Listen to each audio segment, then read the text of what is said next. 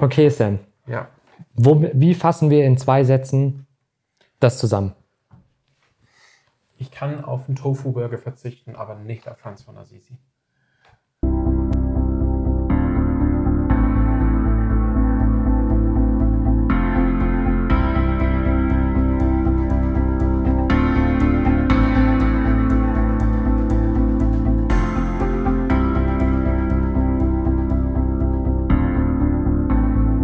Herzlich willkommen zur Studentenfutter. Richtig schön, dass ihr diese Woche wieder eingeschaltet habt. An meiner Seite sitzt der Sam.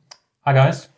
Sam, es ist einfach richtig schön, dass wir da sind und äh, dass wir uns, Wir sind wieder hier. dass wir wieder da sind, genau. Und dass es heute mal wieder ein ab, ja. bisschen geschichtlich wird. Und wir wollen uns heute ähm, wieder eine besondere Person aus der Geschichte, aus der Kirchengeschichte anschauen, nämlich Franz von Assisi. Mhm. Und Der heilige Franz von Assisi. Mhm. äh, der Franz war schon ein ganz schön krasser Typ, oder? Ja, ich denke, dass, ich denke, wie soll man das sagen? Ich glaube, er war so krass, dass man seinen Namen heute noch kennt.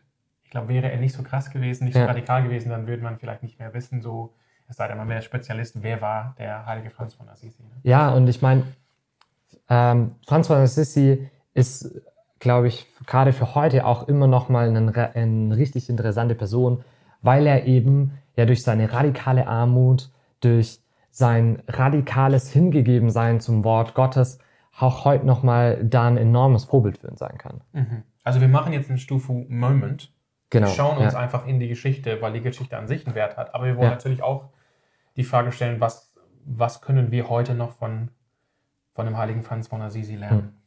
Ja, oder? Genau. Und äh, der Franz war äh, einer, der radikal all sein Hab und Gut abgegeben hat und äh, Freunde und Menschen um sich geschart hat, um von Zeit zu Zeit von Dorf zu Dorf zu ziehen, äh, um dort alleine ausschließlich das Wort Gottes zu predigen und nur von dem zu leben, was Menschen ihnen zur Verfügung gestellt haben, äh, um sich mit allem nur auf das Wort Gottes auszurichten. Mhm. Und das ist richtig krass. Das ist richtig, richtig krass. Und ich glaube, dass wir heute an dem Punkt total viel auch nochmal mitnehmen können.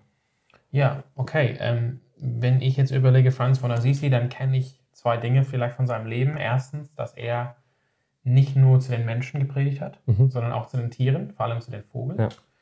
Ähm, gibt es auch immer wieder Bilder von dem heiligen Franz, wie er den Vogel predigt.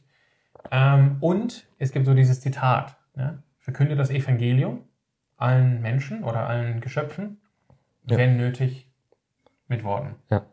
Ob das Zitat wirklich von ihm kommt, ich glaube, das ist unsicher. Ja. Aber vielleicht jetzt, dass wir, wir wollen, ja- wir wollen auf jeden Fall was mitnehmen. Von daher, lass uns am Anfang starten. Wer war Franz von Assisi? Und Also, wie kam es zu dieser Radikalität?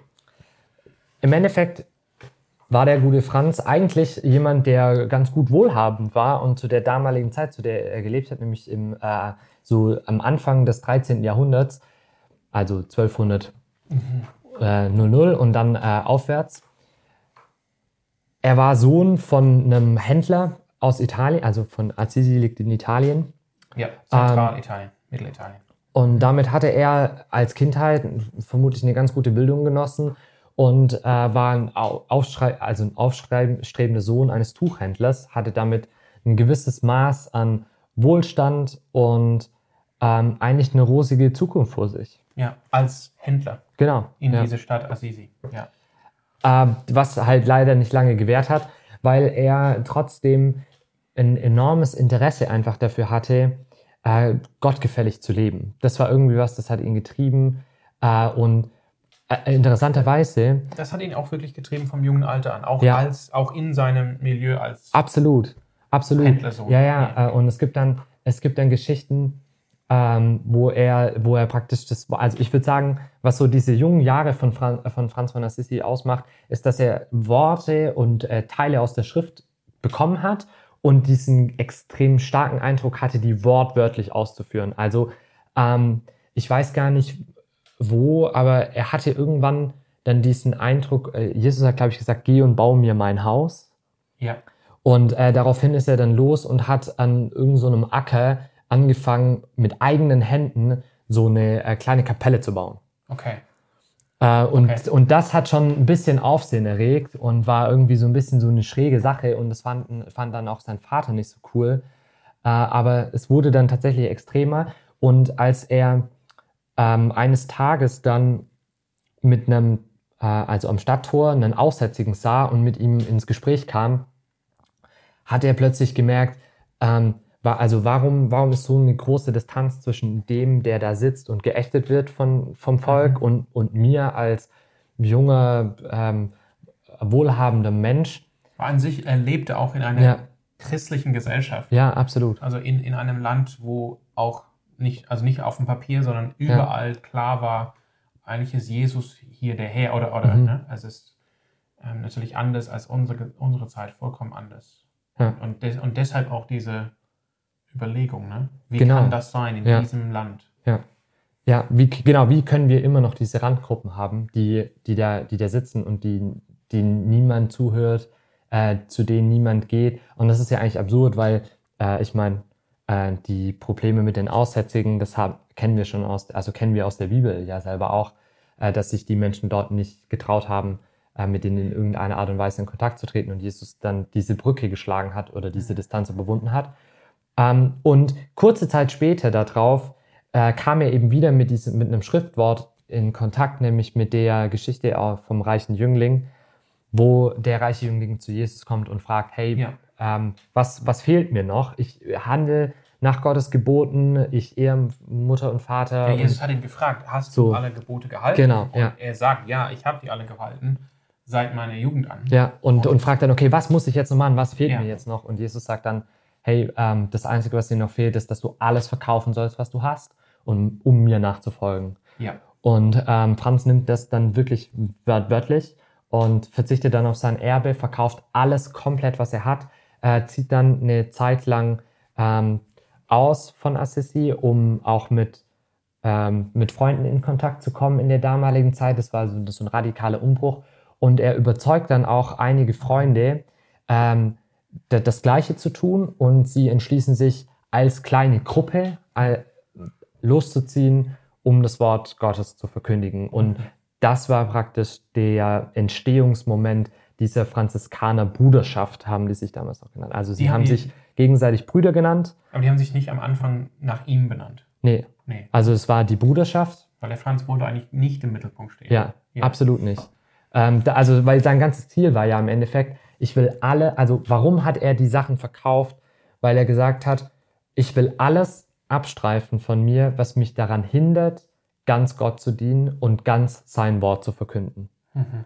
Und alles, was mir in irgendeiner Art und Weise eine Verantwortung gibt oder mich zu einem Punkt treibt, dass ich mich darum kümmern muss, streife ich ab. Und ich konzentriere mich nur noch darauf, das Evangelium zu predigen. Und dann sind die eben tatsächlich von Dorf zu Dorf gewandert. Stimmt das, dass sie auch barfuß gegangen sind? Oder? Oh, das weiß ich nicht.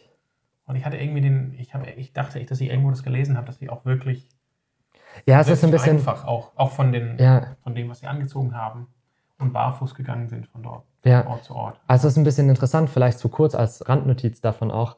Ähm, egal in welche Kirchengeschichten man reinschaut und auch die, die ich zu Hause habe, ähm, man merkt so ein bisschen, dass die Sachen auch manchmal variieren. Es ist schon auch so, dass die meisten Informationen, die wir über Franz von Assisi haben, aus einer Biografie, aus einer späteren Biografie kommt von einem Ordensbruder, äh, der dann sich entschließt, nachdem der Orden riesig geworden ist und auch äh, strukturell sich verändert hat, dann nochmal rückwirkend eine Geschichte oder eine Biografie über Franz von Assisi zu schreiben. Und dementsprechend sind dann natürlich, ist es nicht so 100% klar und es gibt manche Dinge, die einfach unklar sind ähm, und wir müssen uns darauf verlassen. Aber Nichtsdestotrotz? Auf Deutsch? Ich weiß nicht, wie man das ausspricht, ne? Bonaventura, oder? Wie heißt man das? Wie sagt man das auf Deutsch? Bonaventura. Bonaventura, okay. Ja. Aber das war, Ja, ja. Nicht, das war nicht viel später. Nee, also, Also innerhalb von 50 Jahren Ja. das, oder 70 Jahre maximal wird das gewesen sein. ja. Ja. Genau, Okay. aber das ist so ein bisschen der Punkt, warum man dann aber trotzdem, äh, würde es gut zu ihnen passen, dass sie barfuß gelaufen wären.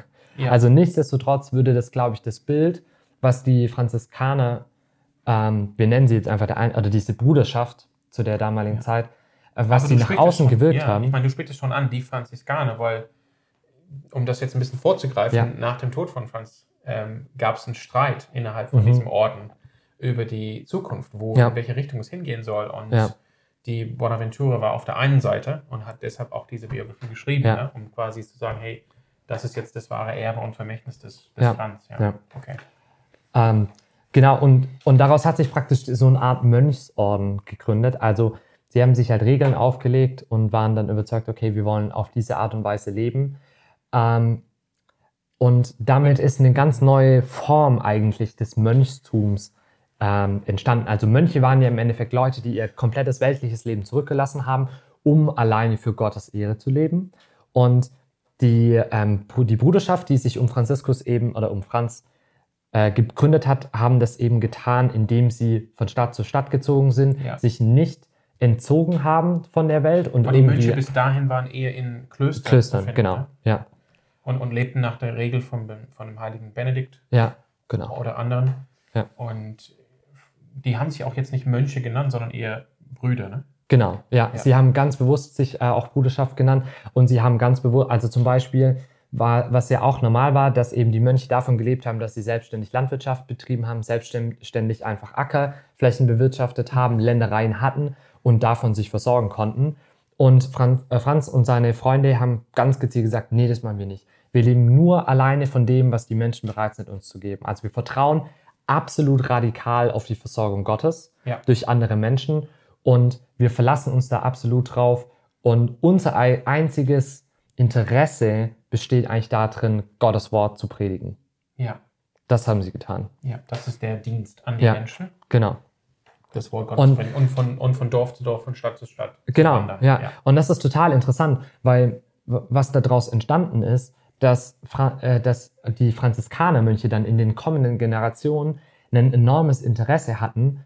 Äh, als erstes Mal waren sie, hatten sie halt nicht so viele Dinge, um die sie verwalten mussten. Das heißt, das Interesse, wer, kümmert, wer wird der neue Abt, wer leitet das Kloster, wie organisiert man sich, wie trifft man sich, ähm, das waren alle Sachen, die waren völlig irrelevant, sondern der Fokus war da, wir rüsten unsere Brüder aus, dass sie auf die Straße gehen können, dass sie alles loswerden können und dass sie dann das Wort Gottes predigen. Und das war der Fokus. Und damit war interessanterweise, auch wenn die Fra- Franziskaner die Ärmsten der Ärmsten waren, waren Die, das die, ja, und die hatten auch diesen Ruf, auch innerhalb der Kirche, als Ja. relativ dreckig, unsauber, Klar. auch vielleicht ein bisschen unseriös. Ja, Es war jetzt nicht absolut. so, wurde nicht willkommen geheißen von, der, Ja. von den bisherigen ähm, Orden und Klöstern und von der Ja. Kirche. Ne? ja. Also ja, Genau, und, und auch, wenn, auch wenn praktisch das komplette Äußere sie vollständig diskreditiert hätte, waren, waren sie bekannt dafür, für ihre Lehre, für ihre Bildung, weil das war das, worum sie sich gekümmert haben. Sie haben versucht, starke Bildung zu, ähm, zu formulieren, nach außen zu tragen, zu kommunizieren, damit mehr Menschen und damit ihre Brüder eben ausgerüstet sind. Und deswegen findet man dann erstaunlicherweise so 100 Jahre später die meisten Franziskaner, die meisten großen Franziskaner-Mönche ähm, halt an Universitäten. ja, weil die gebildet waren. Genau, weil sie gebildet waren und weil sie eben dieses starke Interesse hatten, auch ihre Brüder zu bilden, um sie dann nach außen zu senden. Mhm. Und das ist was total beeindruckendes, weil wir sehen im Endeffekt in dem Leben von, von Franz, dass alles, was er getan hat und alle, alle Mühen und Energien, die er in sein Leben gesteckt hat, ausschließlich daran orientiert waren, das Himmelreich auf Erden hier, hier zu etablieren und das Königreich Gottes wirklich vorwärts zu treiben und die Menschen zur Umkehr zu bewegen Mhm. ohne Unterlass.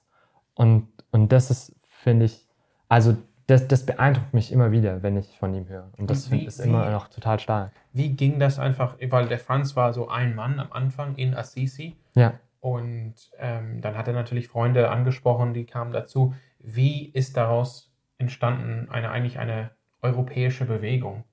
Und dass, dass überall in jedem Land die Franziskaner aufgekommen Ja. sind und das ist eben 100 Jahre später, das hast du glaube ich noch nicht gesagt, aber es gab dann tatsächlich dann irgendwann Ordenshäuser, auch. ne? Ja. In, in, in Städten. Ja. Ähm, ja. Genau, also dadurch, dass diese ursprüngliche Bewegung halt kein Zuhause war und die mehr oder weniger auf der Straße gelebt haben, waren die halt auch überall.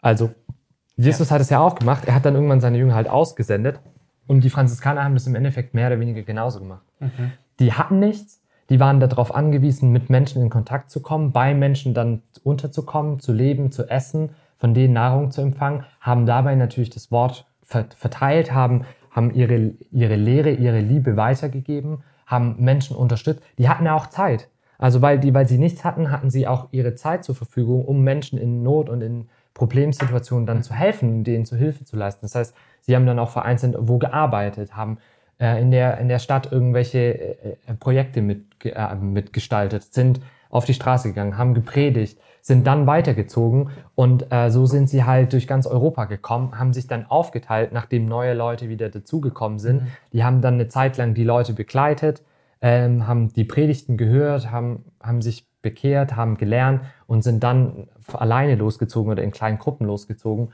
um dann das wieder zu, äh, also wieder weiterzugeben. Und dadurch, dass sie so radikal auch eine Nähe hatten zu den, also ich glaube, das war der entscheidende Unterschied zwischen den Battle-Orden und, ja. den, äh, und den klassischen benediktinischen Mönchsorden, dass sie halt diese wahnsinnige Nähe auch zum Volk gelebt haben. Die waren für das Volk tatsächlich da. Die haben ihr Leben den, dem Evangeliumsdienst verschrieben ja. und damit auch einem, einem praktischen Dienst. Also die Battle-Orden, das waren die Franziskaner und auch die Dominikaner. Genau, die Dominikaner kamen dann später noch dazu. Heiligen Dominik, der ja. war in, in, Spanien und, und Südfrankreich ja. unterwegs. Ja, okay, und okay, wir kennen dieses Bild Franz hat auch zu den Tieren ja. gepredigt. Ja, das ist eine, also. Wo, warum hat er das gemacht? Das ist schon crazy.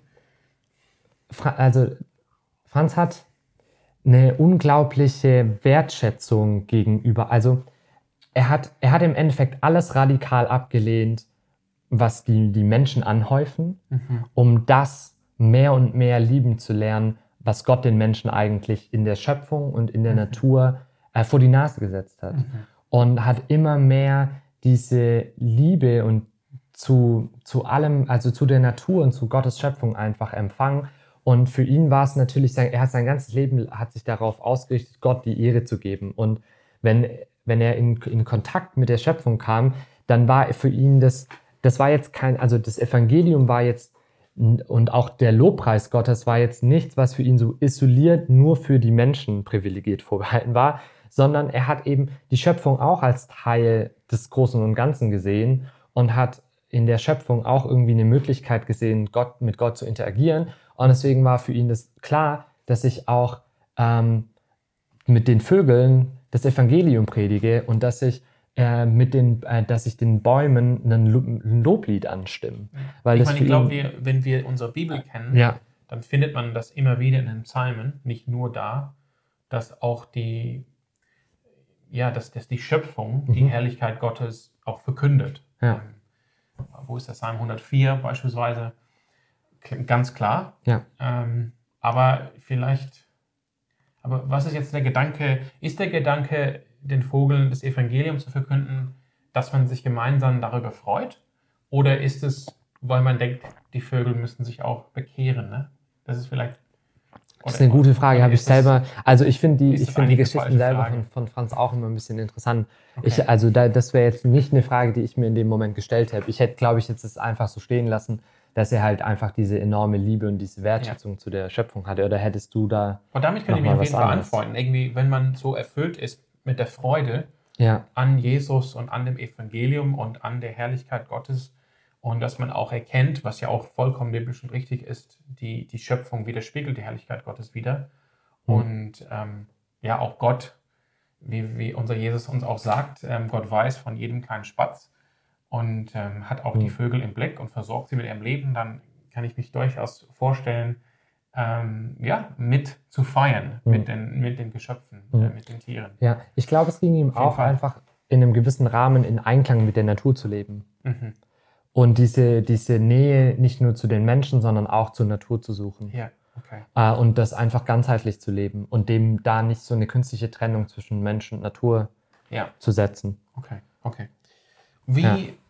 wie ging das aus mit Franz? Was, also, ist, ist, er alt geworden? Na, ja. Nee, also oder? man kann sich, glaube ich, denken, ich finde es voll krass, Sam, das, das kommt mir jetzt gerade auch wieder, die, die, die Menschen, die eigentlich radikal für Gott unterwegs waren, sind selten echt alt geworden. Zumindest, zumindest auch so im Mittelalter. Ne? Ich meine, 13. Jahrhundert, das ist äh, der Ausgang, äh, der Ausgang des, ähm, des Mittelalters und der Übergang ins Hochmittelalter Mhm. und in die hohe Gelehrtenphase, wo natürlich die Ja. Franziskaner auch in der Entstehung der, Ja. der Hochschullastik und, und dem Beginn des aufstrebenden, der aufstrebenden, des aufstrebenden Mittelalters äh, natürlich eine entscheidende Rolle gespielt haben, aber dementsprechend war auch die Lebenserwartung jetzt nicht die allerhöchste. Trotzdem ist Franz von Assisi mit 44 Jahren gestorben, und zwar 1226. Er ist Ähm, 1226 gestorben. genau, das heißt, Okay. äh, er ist, das, ist wann ist tatsächlich, dann- das ist tatsächlich das Jahr, ja. nachdem der Thomas von Aquin geboren wurde. Oh, krass. Ja, wirklich. Ja. Also es genau, also man sieht, 1226. dann, dann ist das genau eben dieser Übergang.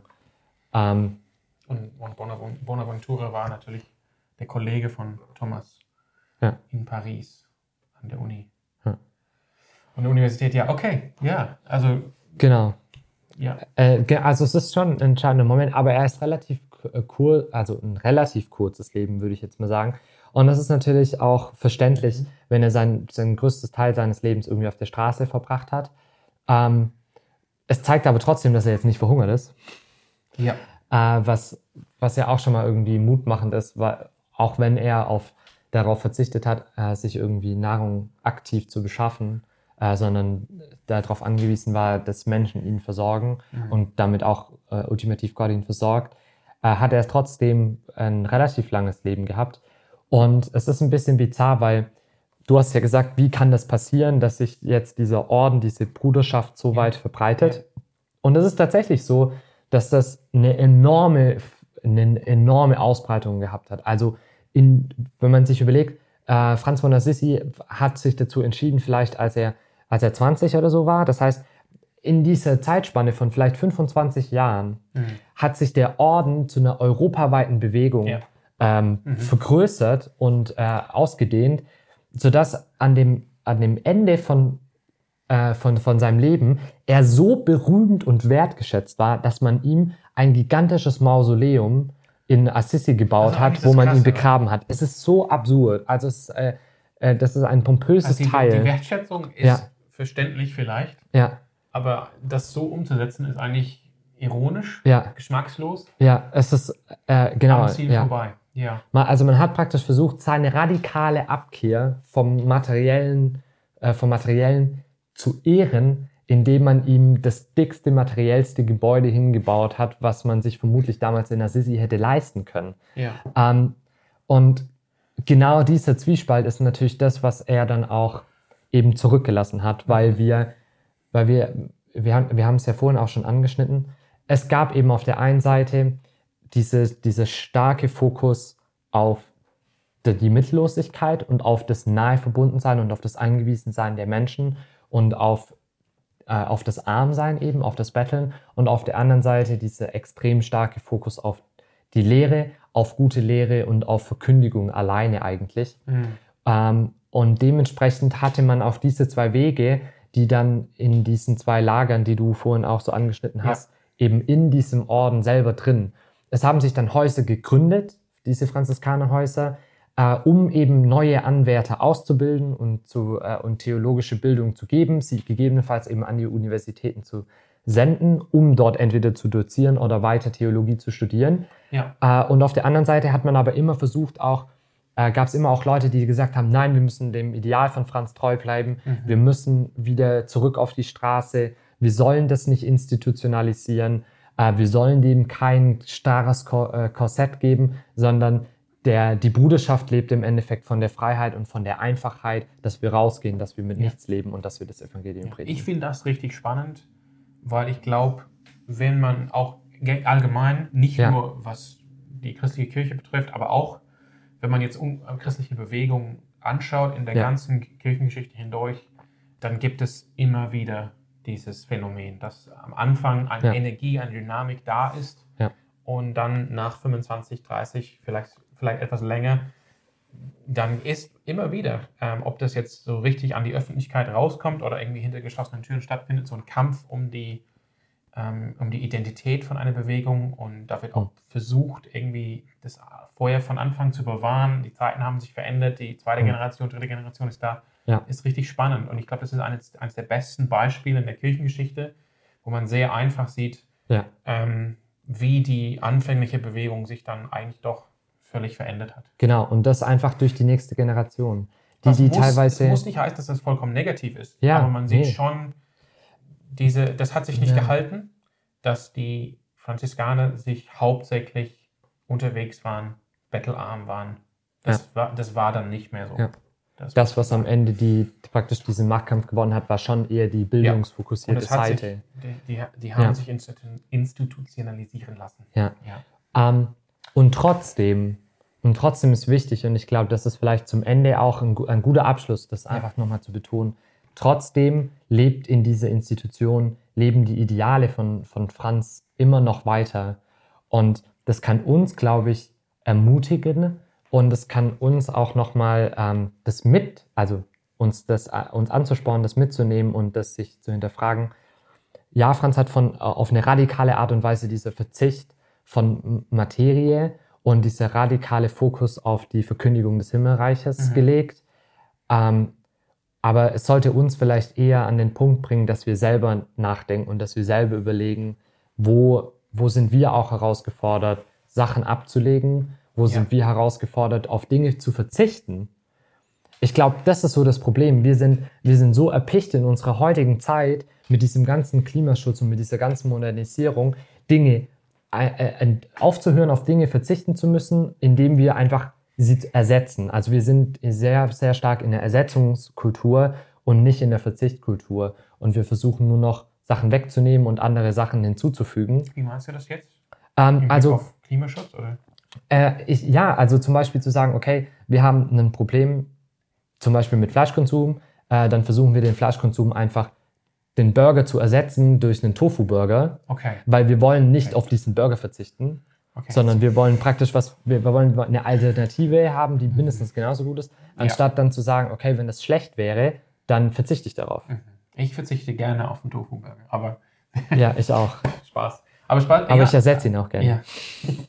aber okay, ähm, Genau, das ist so ein bisschen das. Und äh, Franz hat, glaube ich, einfach gesagt, okay, äh, es bringt mir jetzt nicht, mein, Reichtum, äh, mein Reichtum mit was anderem zu ersetzen, sondern zu, sondern ich, muss, ich verzichte da drauf.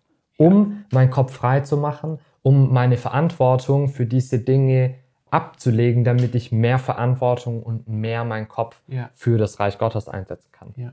Ich denke, ich würde sagen, ich glaube, okay, alles ja, muss man vom Fall zu Fall entscheiden, aber ich habe jetzt nichts dagegen, einen Burger zu essen. Aber ich sehe, wo wir als Christen allgemein gesprochen, wir sind auch Teil dieser Gesellschaft, wo wir sehr viel einfach Nutzloses machen. Also was, was nutzt es für das Königreich Gottes, Ja. wenn ich abends vier Stunden lang Netflix schaue, um jetzt mal beispielsweise das, ne?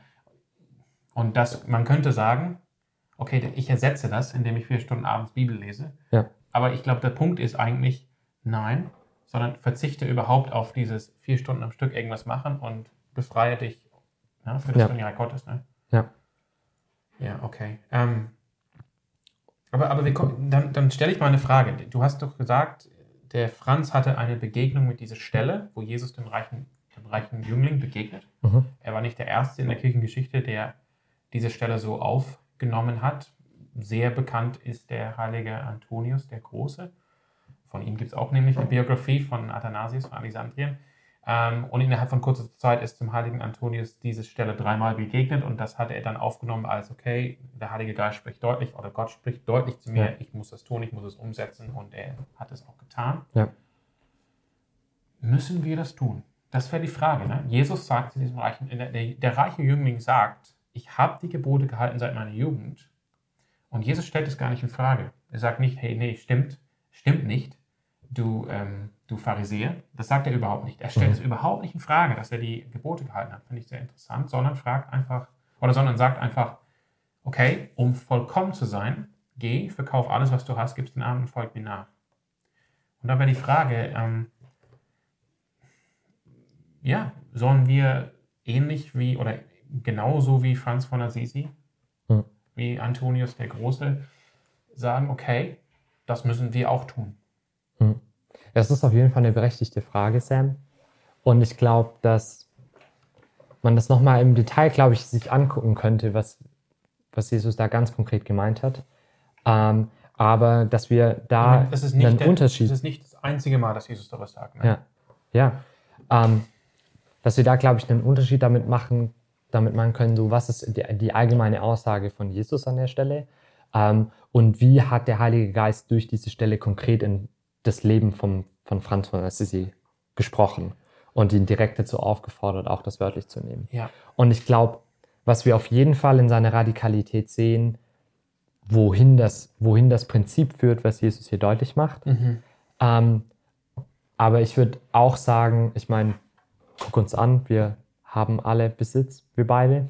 Und die meisten Leute da draußen vermutlich auch, weil sonst könntet ihr wohl schwer das anschauen. Aber vielleicht haben wir jemanden angebettelt, dass wir, Die Kamera dass wir bekommt. dessen Wohnzimmer äh, nutzen können für diese ja. Aufnahme. Nee, nee. Geheimnis.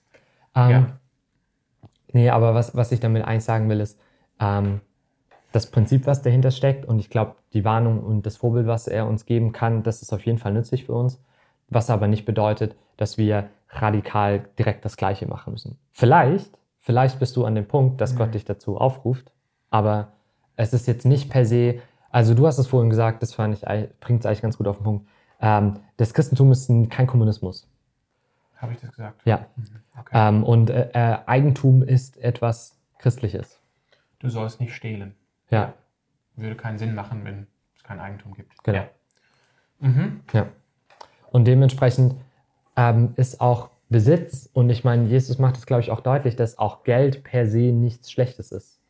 Nur, dass es eine, dass es eine gewisse Kraft und eine gewisse Macht hat, also dass es ein Gravitationsfeld ist. Und wenn wir uns zu, wenn wir dieses Ding zu schwer laden, dann zieht es uns zu stark an und nimmt uns, glaube ich, ein und gefangen.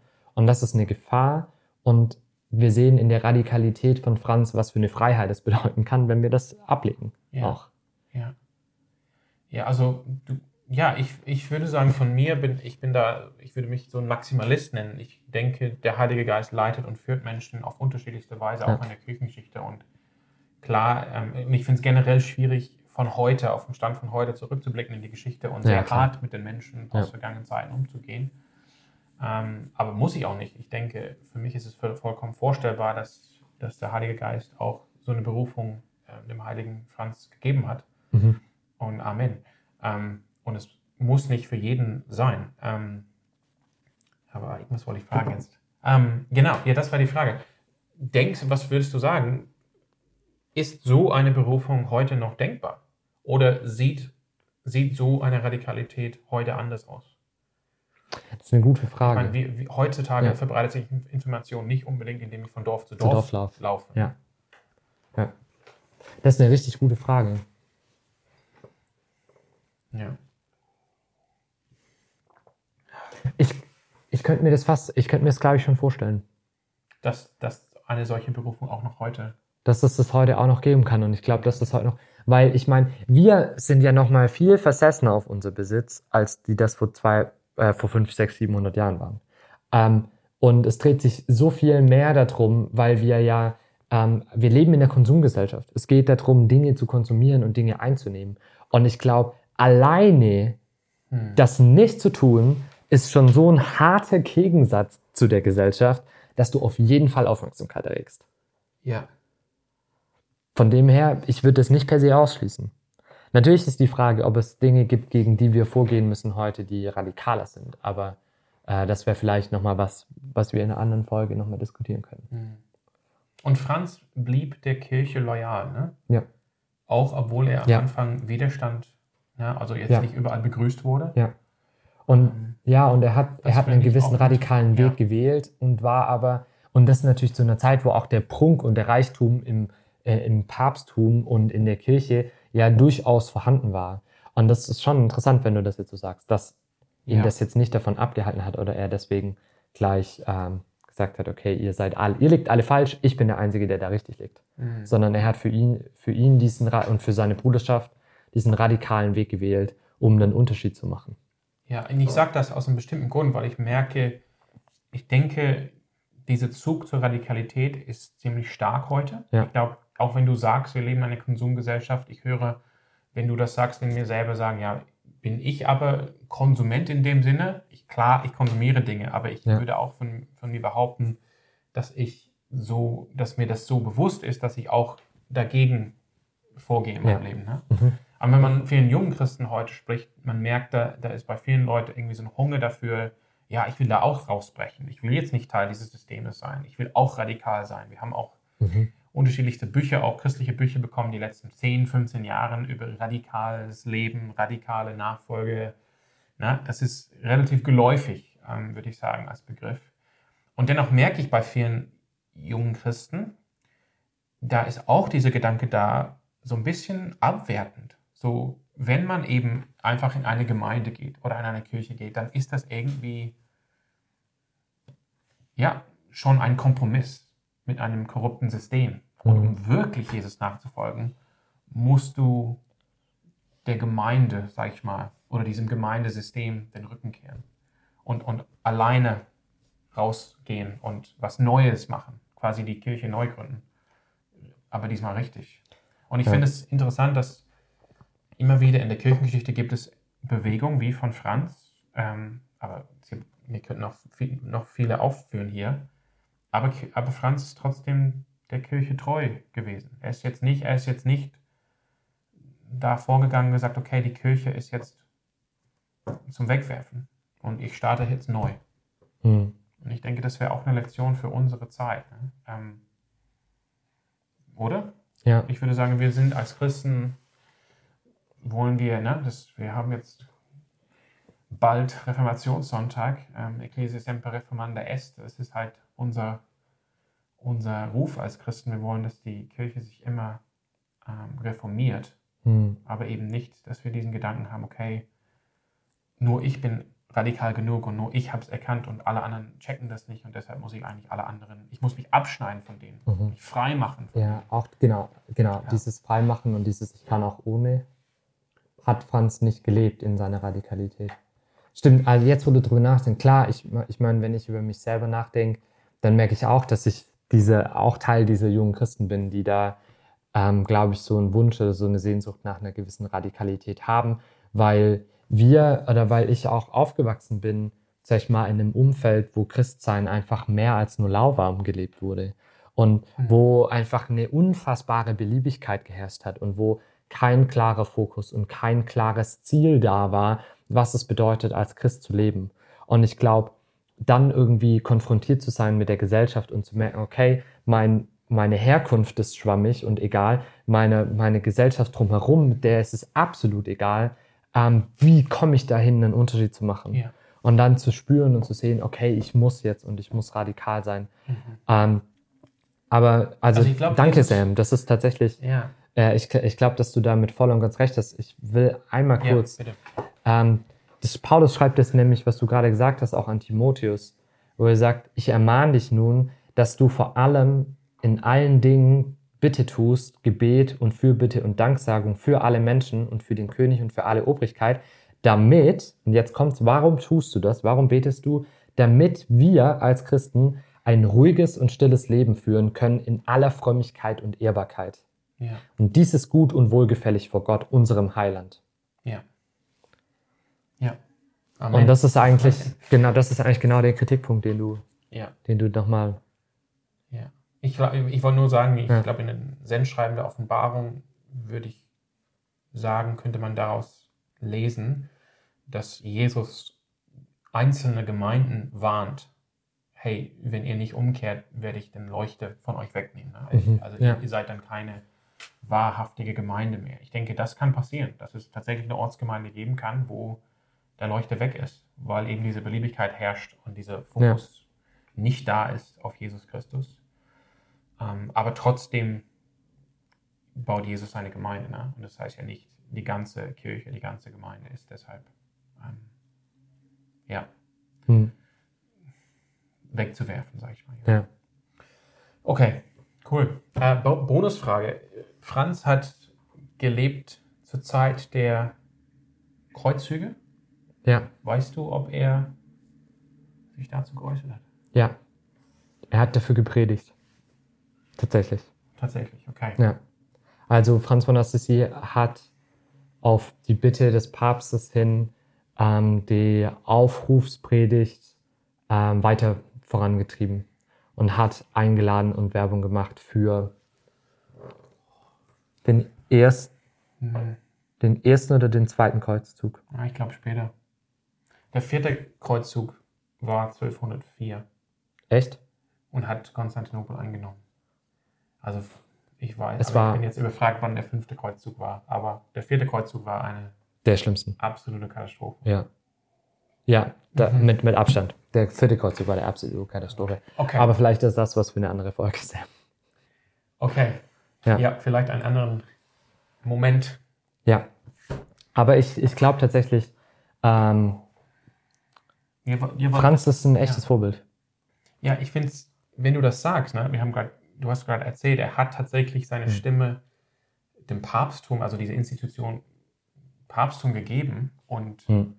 für Kreuzzüge gepredigt und plädiert. Ja. Ja, ähm, aber dennoch würde ich sagen, der ist, er ist ein Vorbild. Ähm, das ist halt diese Spannung, die wir haben mit, den, mit unseren Vorgängern im Hm. Glauben. Ne? Angefangen bei Abraham, David, Mhm. aber auch in der Kirchengeschichte. Wie, wie gehen wir damit um? Ja. Ähm, ich ich habe neulich über diese Schwachstelle bei David gepredigt und ich habe gemerkt, dass das einem ein Stück weit auch Angst machen soll, weil ich glaube, wir alle stecken in, in Sünden drin, die durch unsere Zeit kommen, die wir selber nicht wahrnehmen oder die Ja. wir selber nicht ernst nehmen, äh, wo wir glauben, dass das das Richtige ist und wo erst in der Rückschau sich zeigen wird, wie katastrophal falsch wir damit lagen. Ähm, und es sollte uns zum einen Ja, eine eigene und eine persönliche krasse Demut geben äh, und eine Vorsicht mit dem, was wir sagen. Mhm. Und ich würde sagen, zum anderen zeigt es uns einfach wieder, dass wir alle Sünder sind. Und dass wir alle Sünder sind, bedeutet auch, dass unsere Idole und christliche Vorbilder, so toll und so schillernd sie scheinen, halt einfach auch Sünder sind. Mhm. Äh, und dass wir uns dann nicht wundern brauchen. Und dass es aber trotzdem nicht schmälert, was sie getan haben und was ja. sie für Gott und Gott haben. Ja. hat. Ja, absolut. Okay. Und das ermutigt uns auch, Ja. weil wir da drin sehen, dass Gott Menschen, die auch zerbrochen sind, einsetzt. Und fehlerhaft. Und damit auch uns in unserem Zerbruch und in unserer Fehlerhaftigkeit auch einsetzt. Ja. Cool. Ja. Ja, ich kann nur sagen Amen. Ja, ich, ich denke, Hm. wir, kennen die, wir kennen gewisse Gestalten aus der Kirchengeschichte oder auch Ja. aus der Schrift und ja, oft aus der Entfernung sieht das alles rosig und schön aus Ja. und man bewundert sie und dann, wenn man ein bisschen Nähe kommt, Ja. dann merkt man, ha ja, die haben auch ihre Fehler und Makeln wie Genau. wir, aber das, das kann uns eigentlich nur ermutigen, Hm. dass Jesus eben auch für sie gestorben ist und Jesus musste auch für sie sterben. Hm. Es gibt keinen Heiligen, der halt durchkommt ohne äh, Hm. die Gnade Christi. Ähm, aber auch für uns, auch wenn wir Dinge verbockt haben, versagt haben und auch wenn wir wissen, wir glauben immer, dass wir, dass wir Recht haben, Ja. aber wir können eigentlich wissen, wir haben nicht immer Recht. Ja. Und, aber das wird uns wahrscheinlich nicht auffallen, bis wir irgendwann zurückblicken dürfen äh, auf unser Leben und dann erkennen, hey, ja, da lag ich komplett daneben, aber Gottes Gnade ist größer. Ja, Ja, genau. ja cool. Und das ist der Grund, warum wir, äh, warum wir diese Moments machen, warum wir in die Kirchengeschichte bl- reinblicken wollen, weil wir für uns und für euch ein besseres Verständnis für Menschen, für die Menschen, die auch Christsein geprägt haben, ähm, geben wollen. Und wir wollen denen nicht irgendwie Honig ums Maul schmieren oder uns das schönreden, sondern wir wollen uns anschauen und damit umgehen, was unsere Vergangenheit mitbringt. Und falls du ähm, Phasen, Situationen oder auch Menschen hast aus der Kirchengeschichte, die dich interessieren, wo du sagst, hey, da hast du Lust, dass wir da auch mal selber reingucken, dass wir ähm, unsere Gedanken dazu teilen, dann schreib uns gerne oder den Komment äh, unten in der Kommentarbox Ja, ich würde mir, Oder wenn es Fragen gibt zum, Ja. zum Franz, dann finde ich es cool wieder. eine E-Mail. Genau, äh, wir sind immer offen, wir kommen gerne mit euch in Kontakt und hören von euch und äh, wollen euer Feedback auch wissen. Und bis dahin hoffe ich, dass ihr ermutigt ähm, und auch äh, motiviert seid, mehr für Gott zu geben ähm, und mehr die Verkündigung seines Wortes äh, in den Blick zu nehmen. Und bis dahin Und wünschen wir mehr, euch. wenn ich nochmal Ja. mehr einfach diese, dieses Bewusstsein haben für die Gegenwart Gottes, auch in seiner Schöpfung und für die Herrlichkeit Gottes in allen Dingen und einfach daraus auch Freude haben. Ja. Genau. Also, ciao. Ciao.